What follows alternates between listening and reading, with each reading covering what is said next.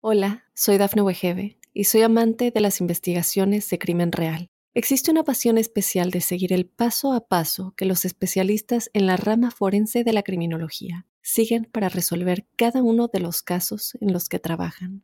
Si tú, como yo, eres una de las personas que encuentran fascinante escuchar este tipo de investigaciones, te invito a escuchar el podcast Trazos Criminales con la experta en perfilación criminal, Laura Quiñones Orquiza en tu plataforma de audio favorita.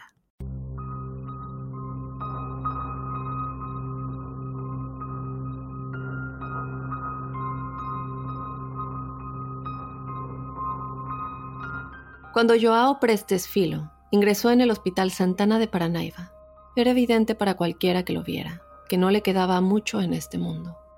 Cuando llegó el jefe de policía, Joao, de 44 años y padre de cinco hijos, dijo que no había nadie a quien culpar por su aterradora apariencia, porque su agresor no era de este mundo. Y así comenzó la extraña historia de la espantosa muerte de Joao Prestes. Hola crípticos, bienvenidos a otra semana de Códice Críptico, otra semana con otro misterio que nos hará preguntarnos qué es realmente lo que sucedió. Yo soy Dafne Wegebe, te doy la bienvenida y si eres nuevo, te invito a que te unas a este espacio, te invito a que te vuelvas parte de la familia críptica, a toda la comunidad de crípticos, suscribiéndote o siguiendo el podcast desde cualquier plataforma en la que nos escuches para que te lleguen notificaciones cada vez que tenemos un nuevo episodio. Y bueno, la historia de esta semana, la verdad es que, ¿qué les puedo decir? Como siempre, eh, tenemos historias que nos dejan con muchas preguntas pero que por lo menos cuando escuchemos toda la historia podemos tener una idea de qué pudo haber sucedido y también podemos discutir distintas teorías, por eso siempre los invito a que nos escriban a códicecríptico.gmail.com para dejarnos saber si de algún caso en específico ustedes tienen alguna teoría de qué es lo que pudo haber sucedido y de esta manera también comentemos sobre eso. Y la verdad es que el caso de Joao Prestes es un caso que tiene bastantes teorías de las cuales vamos a estar platicando desde luego al final del episodio, pero para entenderlas tienen que escuchar con mucha atención todo lo que va a suceder a lo largo de la historia. Antes de empezar con el episodio, yo te quiero invitar a que nos mandes tu historia paranormal o sobrenatural si quieres ser parte del episodio que tenemos todos los jueves, el episodio de testimoniales crípticos, este espacio que hacen ustedes con sus historias Mándanos tu historia escrita o por medio de audio si lo quieres contar de tu propia voz a códicecríptico.gmail.com de igual manera y de esta manera te puedes volver parte de este episodio que hacen todos los crípticos. Y bueno, sin más, ahora sí, vamos ya a comenzar con el códice críptico de esta semana, la historia del hombre derretido, el caso de Joao Prestes.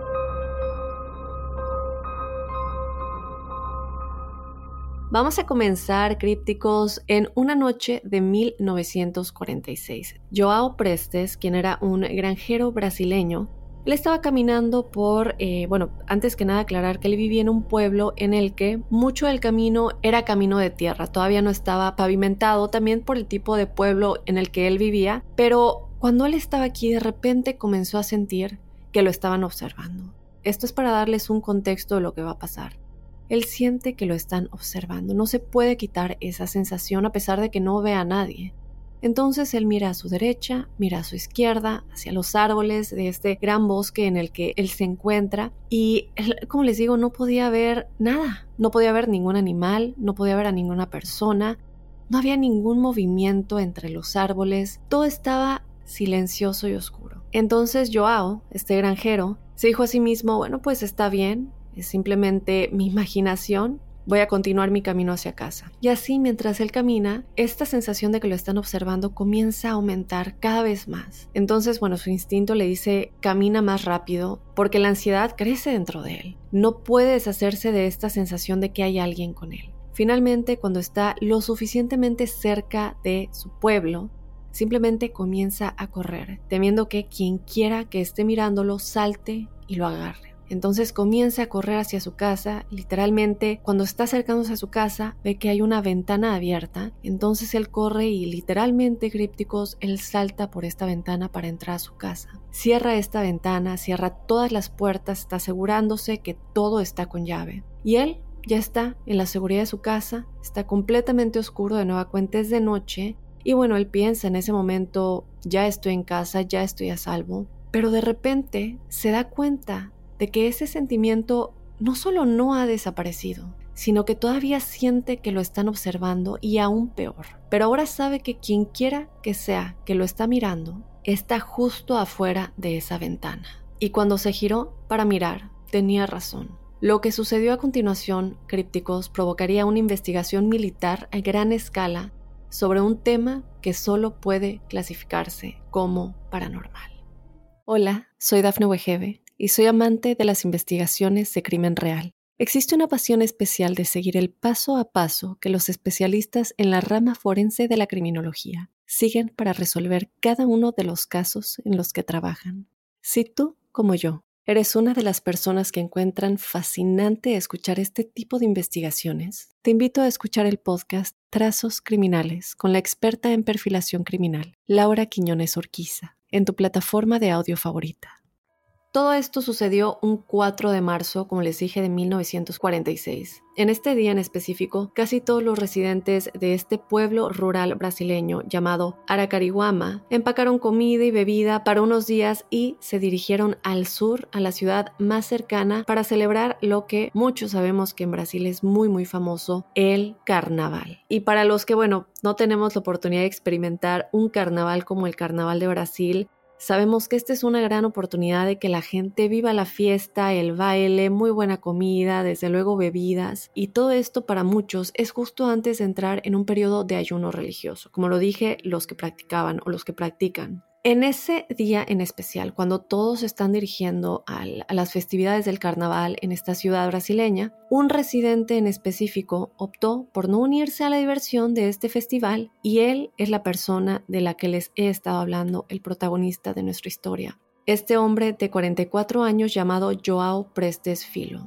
Joao era un granjero, tenía cinco hijos, era un hombre muy muy tranquilo, muy trabajador, pero le gustaba estar en la tranquilidad de su hogar con su familia y vivir una vida tranquila. Otra cosa por la que a él no le gustaban cosas como la fiesta del carnaval, las multitudes, el ruido, todo esto simplemente no era para él. En cambio, Joao prefería pasar su tiempo libre en la naturaleza. Otra de las razones por las que él y su familia vivían en este lugar. Y así crípticos cuando los amigos y familiares de Joao y todos los demás desaparecieron para ir a este festival del carnaval. Joao hizo precisamente eso. Él y su mejor amigo alistaron sus cosas y se fueron a través del bosque hasta el cercano río Tiete. Aquí pasaron el día pescando.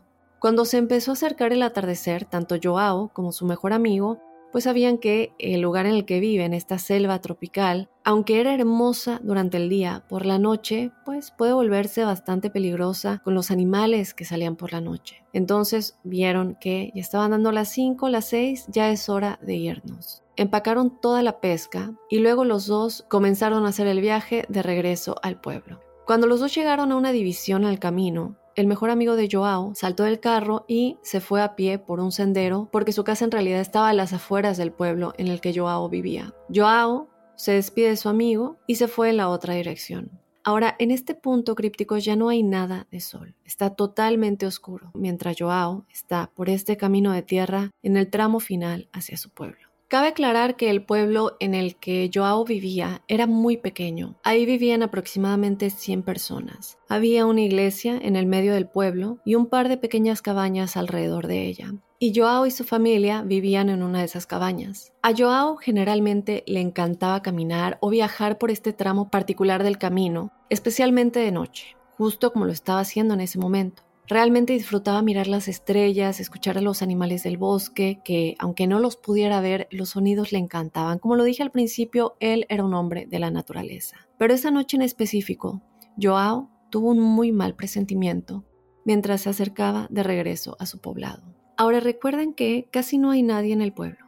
Todos están en este festival. Es como un pueblo fantasma en medio de una selva brasileña. Pero Joao, mientras sigue avanzando por este camino de tierra y puede ver la iglesia más adelante, comenzó a tener esta sensación muy desconcertante de que lo estaban observando o tal vez como persiguiendo. Entonces Joao comienza a mirar entre los árboles a su alrededor preguntándose si tal vez había un animal o una persona cerca, pero no había nadie. Finalmente él llega a la iglesia y pudo ver su pequeña casa y también pudo ver que su esposa, que estaba en el carnaval, había abierto ligeramente una de las ventanas para que él pudiera abrirla del todo por fuera cuando regresara de pescar. ¿Por qué hizo esto? Porque bueno, ya cerró todas las puertas de la casa cuando se fue al carnaval y entonces en ese punto cuando él llegara él iba a poder entrar por la ventana en este punto Joao está tratando de estar tranquilo y sereno a pesar del estrés de sentir que lo están observando. Él quería pensar, esto está en mi cabeza, es mi imaginación. Pero cuando vio la ventana y vio lo cerca que estaba de su casa, básicamente lo único en lo que podía pensar era llegar porque no se sentía salvo. Finalmente él llega a su casa, salta por la ventana y la cerró detrás de él. Inmediatamente Joao esperaba sentirse totalmente aliviado de que ahora estaba detrás de puertas y ventanas cerradas y en teoría ahora estaba a salvo. Pero a pesar de estar dentro de su casa crípticos, todavía tenía la sensación de que alguien o algo a su alrededor lo estaba observando, lo estaban persiguiendo o vigilando. Joao, como muchos otros residentes de este pueblo, era muy supersticioso. Aquí, eh, este poblado y los alrededores también eran lugares que tenían muchas leyendas. Una en específico hablaba de un animal, posiblemente una serpiente, llamada Niño Tata, que salía por la noche y aparecía y salía una ráfaga de fuego. Entonces Joao está pensando que tal vez es esta figura, esta serpiente, o tal vez todos estos demonios y fantasmas que deambulan por el bosque de los que se hablaba mucho en este poblado. Todas estas leyendas que tenían y creencias. Pero él está completamente solo. De nueva cuenta, todos están en el carnaval. Y aunque está dentro de su casa, no se siente seguro, se siente todavía en más peligro. Entonces, en este punto, él ya está empezando a entrar en pánico. Y en ese momento que de repente siente la sensación de que quien quiera que haya estado mirándolo está justo afuera de su ventana, a su izquierda, él, mientras se gira para mirar por la ventana, anticipa ver a una persona allá afuera. Tal vez un animal, un jaguar o algún otro animal que lo haya seguido desde la selva tropical. Pero cuando Joao se da la vuelta y mira por la ventana hacia toda esta oscuridad de la noche, lo que ve justo afuera de su propiedad fue tan aterrador que por un segundo Joao no pudo ni respirar. Se quedó ahí mirando a esta cosa y luego intentó levantar las manos para protegerse, pero ya era demasiado tarde. Hola, soy Dafne Wegebe y soy amante de las investigaciones de crimen real. Existe una pasión especial de seguir el paso a paso que los especialistas en la rama forense de la criminología siguen para resolver cada uno de los casos en los que trabajan. Si tú, como yo, eres una de las personas que encuentran fascinante escuchar este tipo de investigaciones, te invito a escuchar el podcast Trazos Criminales con la experta en perfilación criminal, Laura Quiñones Orquiza, en tu plataforma de audio favorita. Minutos más tarde, Joao salió por la puerta de su casa. Todo está completamente oscuro. Tiene una gran como manta o, sábana eh, envuelta alrededor de él. Y cabe aclarar que no hay nada de frío. Entonces, preguntémonos ya desde ahora por qué tiene esta manta alrededor de él.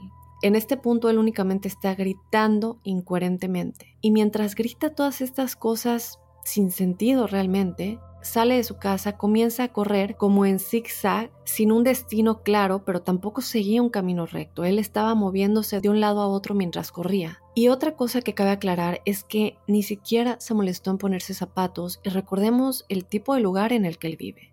Está pisando piedras afiladas, cristales y basura, se está cortando los pies horriblemente, pero ni siquiera parece darse cuenta, eso no le preocupa. Y mientras hace esto, está como haciendo esta gran escena, pero no hay nadie que lo ayude, porque todos están en el carnaval. Pero finalmente Joao decide pensar claramente y corre a la casa de su hermana Mari, porque notó que había una lámpara encendida dentro de la casa de, de su hermana, y pues esperaba que tal vez ella también se hubiera ausentado del carnaval, y resulta crípticos que sí, en efecto, ella tampoco fue al carnaval. Y estaba en casa, Mari estaba en su cocina, cuando de pronto comienza a escuchar afuera este horrible sonido, gritos, sonidos provenientes de alguien o, tal vez hasta algún animal que estaba allá afuera. Y luego, antes de que pudiera descubrir qué era, escuchó un fuerte golpe contra su puerta. Mari estaba completamente aterrorizada. Corrió hacia la ventana del frente para mirar qué era lo que acababa de chocar contra su puerta y lo que vio crípticos no tenía sentido. porque desde luego era su hermano Joao. Pero él estaba envuelto, como les dije, en esta gran sábana cuando no hay nada de frío. Tenía los pies completamente, eh, no quiero decir destrozados, pero tan ensangrentados, tan lastimados. Estaba gritando a todo pulmón, pero realmente es que no decía nada, como les dije, solamente está gritando, está como que, sí, diciendo cosas, pero nada tiene sentido. Entonces Mari estaba a punto de dejarlo entrar, porque recordemos que él chocó contra la puerta y se tiró al piso. Él quedó en la entrada. Pero cuando Mari está en este momento de, de ayudarlo, dejarlo entrar, antes de que ella lo hiciera, Joao se giró y la miró, y cuando lo hizo, ella gritó porque, de acuerdo a su testimonio, sus ojos parecían muy extraños. Estaban inhumanamente abiertos y totalmente desenfocados. Ella pensó, este no puede ser mi hermano. ¿Por qué están así sus ojos? Realmente es que no lo reconozco. Al final, sin embargo, desde luego, ella lo dejó entrar porque, al fin y al cabo, era su hermano. Entonces él cae dentro, comienza a retorcerse en el suelo mientras continúa gritando. Él admitió más adelante que esto ni siquiera parecía humano, no sabía que es como em, cómo explicar lo que estaba sintiendo, cómo explicar, porque tampoco tenía una memoria muy muy clara de ese momento entre el que vio eso afuera de su ventana y entre el momento en el que llegó a la casa de su hermana. Todo era más que nada sensaciones. En ese momento, desde luego, Mari intenta preguntarle qué pasa, qué, qué te está pasando, por qué estás así. Ella lo comienza como a revisar, revisar su cuerpo, además de todos los cortes que tenía en los pies, pero él no parecía tener otras lesiones. Finalmente Mari simplemente se arrodilló, estaba a punto de agarrar a Joao y tratar de evitar que se moviera para simplemente mirarlo o intentar tener una conversación con él, pero antes de que ella lo agarrara, crípticos, Joao se dio la vuelta y sus labios se abrieron, dejando completamente al descubierto sus dientes.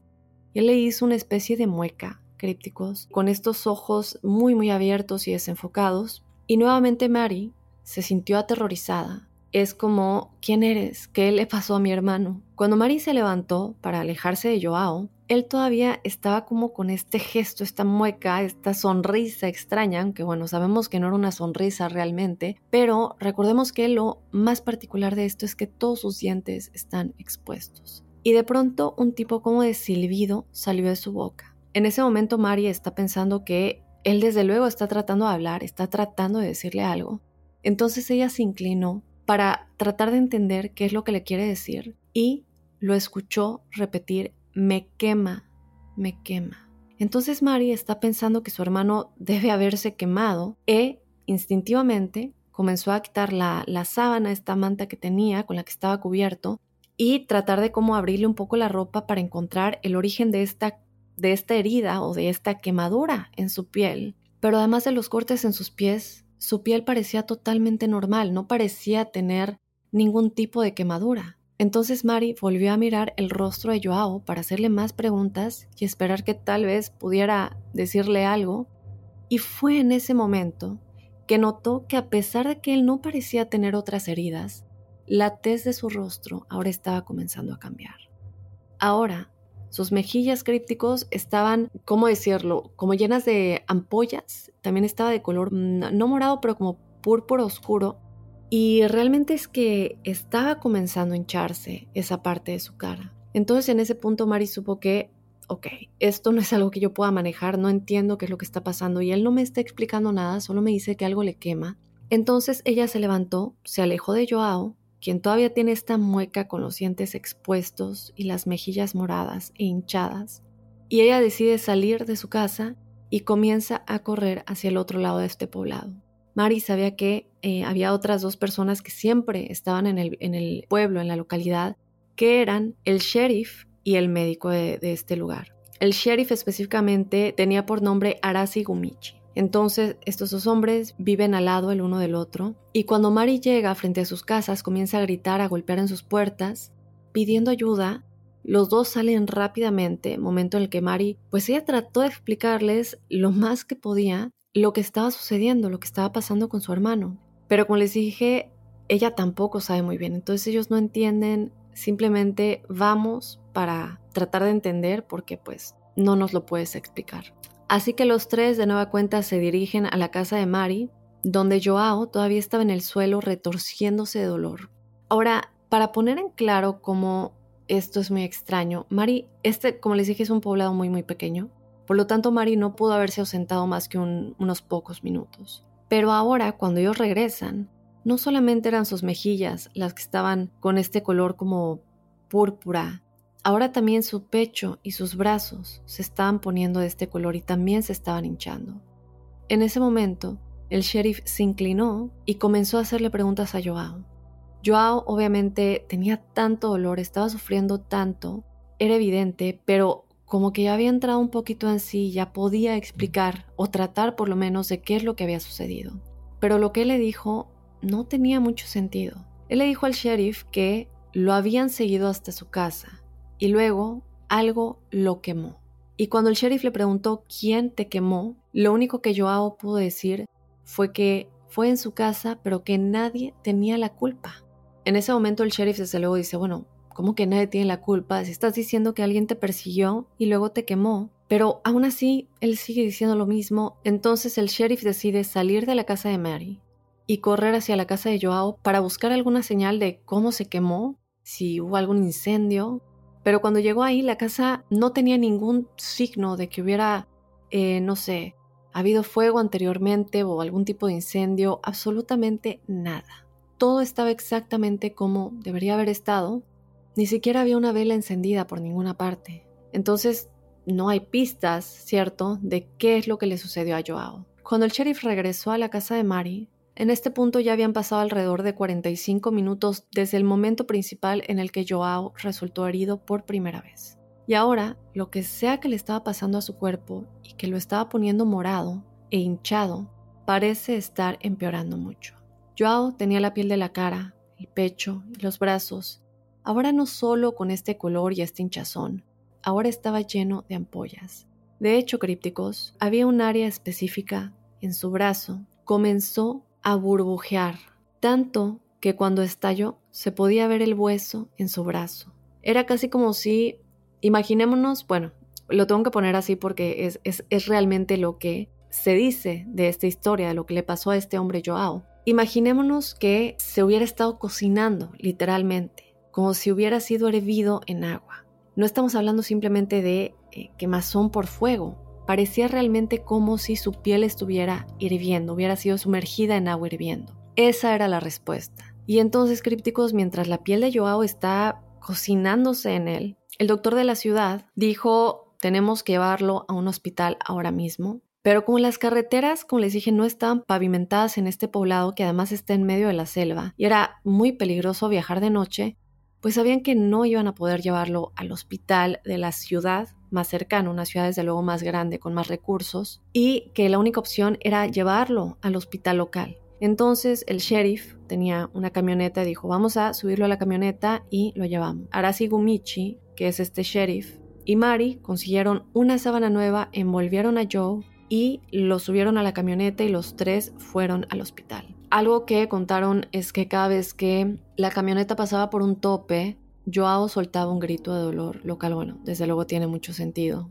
El sheriff miraba a Joao y literalmente veía como estos bultos que estaban causando que su piel se desprendiera de su cuerpo cada vez que pasaban un tope. Y esto era lo que le causaba aún más dolor. Cuando finalmente llegaron al hospital local crípticos, el personal llevó a Joao adentro, lo metieron en una habitación privada, lo acostaron en una cama y no tenían ni idea de cómo tratarlo. Era como si sus heridas no se parecieran a nada que hubieran visto antes porque como les dije ni siquiera eran quemaduras normales, sino que parecía que su piel estaba siendo cocinada. Pero lo que sí asumieron enseguida es que Joao no iba a sobrevivir lo que sea que le estuviera pasando. Entonces lo primero que hicieron fue llenarlo de analgésicos para que por lo menos estuviera un poco cómodo dentro de lo que cabe con todo el dolor que estaba experimentando. Y aunque estos analgésicos en realidad no iban a hacer nada para detener eh, pues que el cuerpo de Joao se, se siguiera cocinando, se descompusiera mientras aún estaba vivo, al menos permitieron que él dejara de sentir ese horrible dolor de que se le cayera la piel poco a poco. Entonces Joao finalmente se acostó en la cama.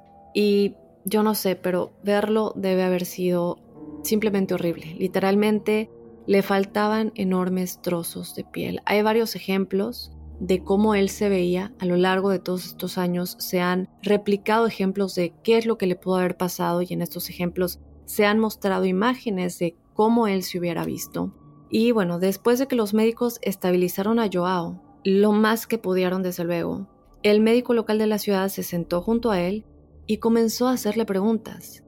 Y por primera vez, crípticos, Joao pudo hablar con cierta normalidad dentro de lo que cabe, esto era en gran parte por la dosis tan alta que estaba tomando de analgésicos, ya no tenía tanto dolor.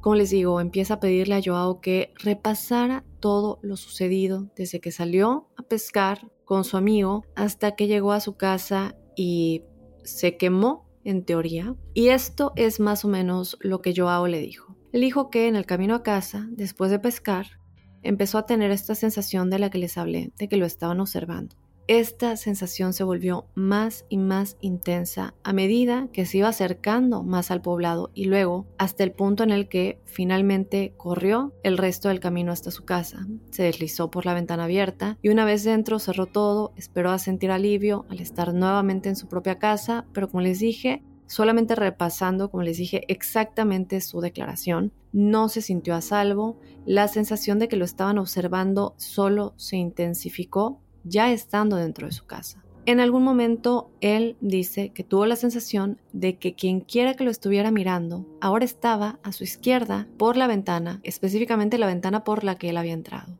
Y cuando Joao se volteó a mirar, lo que vio parado allá afuera fue lo que él describió como una figura oscura flotando en el suelo. Y esta figura oscura, aunque no se le podían ver ojos en teoría, lo estaba mirando directamente es esta sensación, imagino que, bueno, se puede entender, a pesar de que es una figura completamente oscura. Y de pronto, lo siguiente que él dijo es que esta figura disparó este brillante rayo de luz directamente a la casa de Joao a través de esa ventana que lo golpeó en el pecho y en la cara. E inmediatamente Joao quedó cegado por completo, confundido por, esta, em, por este rayo de luz, por esta luz. Y entonces es en ese momento que toda la piel le empezó a arder, le empezó a quemar.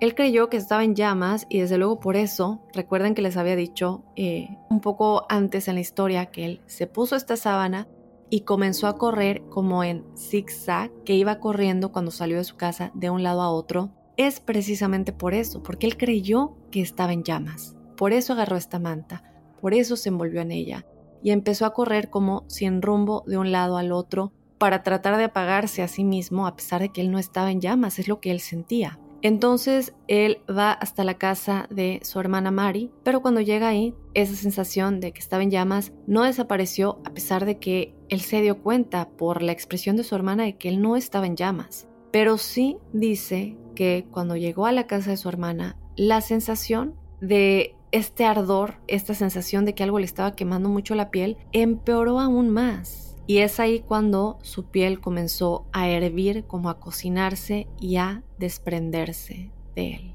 En ese momento, el sheriff le preguntó a Joe, ¿sabes quién te hizo esto? ¿Quién crees que era, o sea, esa figura que estaba fuera de tu ventana que te lanzó ese rayo de luz? Y en ese momento, mientras Joao está tratando de responder, se le cayó un trozo de piel de la mejilla, dejando al descubierto su mandíbula y sus dientes. Y mientras esto sucedía, Joao pidió agua. Le pidió agua a una de las enfermeras y mientras el sheriff está sentado ahí después de haber escuchado esta historia, llega el agua, Joao comienza a beberla y ahora sí, el sheriff observaba el agua caer por este agujero que ahora se ha formado en el costado de la cara de Joao. Bueno, crípticos, aproximadamente cuatro horas después, Joao falleció a causa de sus heridas.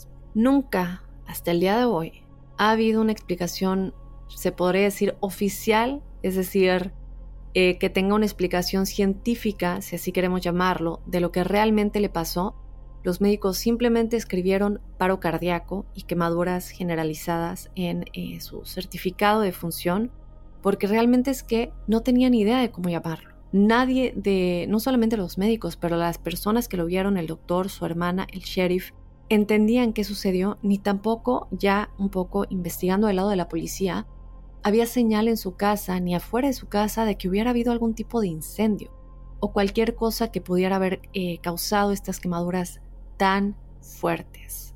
Por tanto, ni del lado médico ni del lado de la ley de la investigación policíaca había respuestas.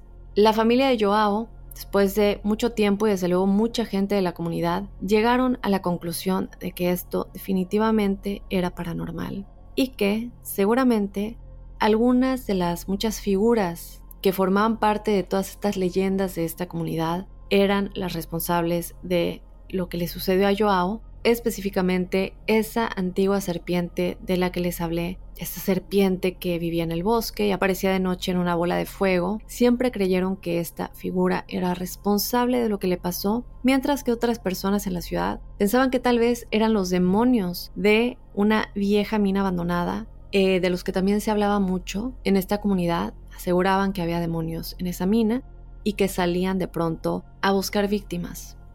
A las afueras del poblado de Joao, la gente desde luego comenzó a hablar de otras teorías, qué es lo que le pudo haber pasado, y algunos dijeron que lo más probable es que él fue sometido a una dosis realmente alta de radiación, que realmente si nos podemos a pensar, sí puede tener mucho sentido. Entonces esta teoría ha llevado a la gente a creer que tal vez Joao fue víctima de un arma secreta que el gobierno, los militares estaban probando pero luego, después de entrar en esta teoría de la radiación, mucha gente piensa, ok, si fue radiación, ¿por qué estuvo tan concentrada en un solo lugar? En un lugar en el que únicamente iba a afectar a Joao. Otros piensan, bueno, a lo mejor fue un accidente de esta arma, fue un accidente, la radiación eh, de alguna manera llegó a ese lugar justo cuando él estaba ahí, o a lo mejor fue planeado porque todo el mundo iba a estar en el carnaval y él, bueno, tuvo la mala suerte de decidir quedarse. Y entonces, bueno, hay todo este debate. Ahora, otra cosa que es importante mencionar, crípticos, es que Joao no sería la única persona en Brasil específicamente que moriría a causa de este misterioso rayo de luz, si así queremos llamarlo, ya que en la década de los 70 varias personas en una ciudad al norte de Brasil informaron haber visto luces brillantes que descendían del cielo y luego ellos también comenzaban a ponerse morados y su piel comenzaba a caerse y posteriormente morirían. Debido a esta gran cantidad de muertes muy muy extrañas, crípticos, que bueno, en teoría se asemejaban a la muerte de Joao, a lo largo de los años se ha arraigado una nueva teoría para explicar lo que le pasó a Joao y a estas otras personas años después. Y es que habrían sido atacados por un objeto volador no identificado y que Joao, cuando miró por la ventana y vio esta figura oscura flotando sobre el suelo, en realidad le estaba viendo un ovni con una luz que era un arma saliendo de este objeto y que lo estaba disparando y, y, que bueno, este rayo de luz en realidad era un rayo de radiación que lo golpeó y causó todo esto.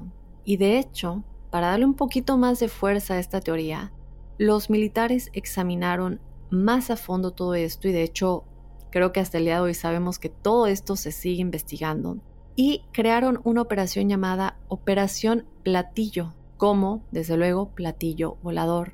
Sin embargo, hace un tiempo salieron y dijeron públicamente que aún no han logrado encontrar evidencia de que estos ovnis, estos objetos, hubieran estado involucrados de alguna manera en lo que le sucedió a Joao o a todas estas otras personas. Desde luego muchas personas se muestran escépticas de que realmente se nos esté diciendo la verdad, creen que sí han encontrado evidencia, pero desde luego no quieren causar eh, pánico en las masas y no lo están diciendo. No quieren decir que no, pero tampoco quieren decir que sí, entonces lo dejan como, aún no sabemos, no hemos encontrado evidencia, entonces seguimos investigando. Creo que hay varios casos en los que si nos podemos investigar Sí hay varios casos de quemaduras en la piel. Yo en lo personal he hablado de dos en específico en este podcast. Uno de ellos es el caso de el lago Falcon en el que les hablé de Stefan Mikalak. Y hay más que yo he hablado, como les dije, en este podcast y también en el otro en el que yo hacía anteriormente. Entonces no me parece tan eh, loco el hecho de decir que sí, pudieron haber sido. Pero por otro lado, creo que hay, este como este, esta idea conflictiva nos quieren hacer daño, no nos quieren hacer daño.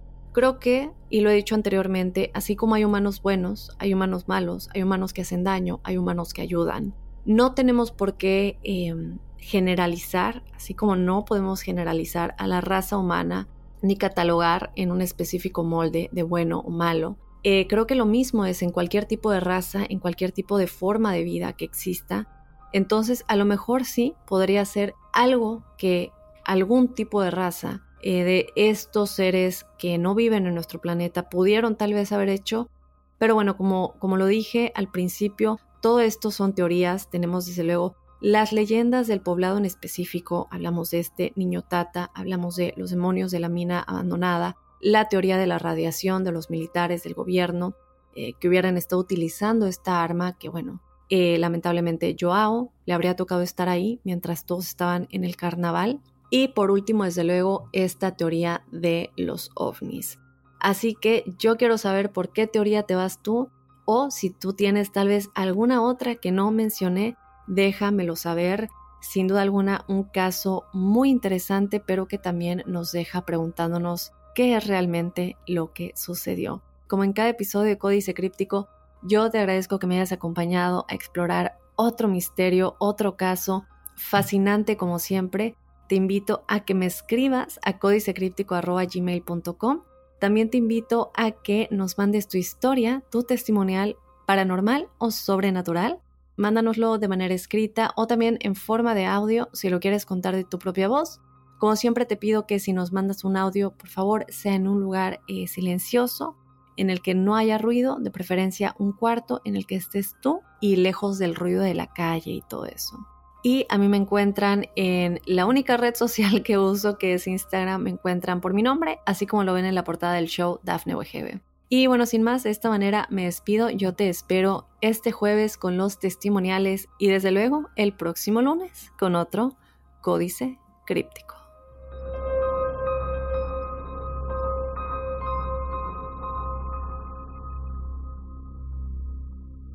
Hola, soy Dafne Wegebe y soy amante de las investigaciones de crimen real. Existe una pasión especial de seguir el paso a paso que los especialistas en la rama forense de la criminología siguen para resolver cada uno de los casos en los que trabajan.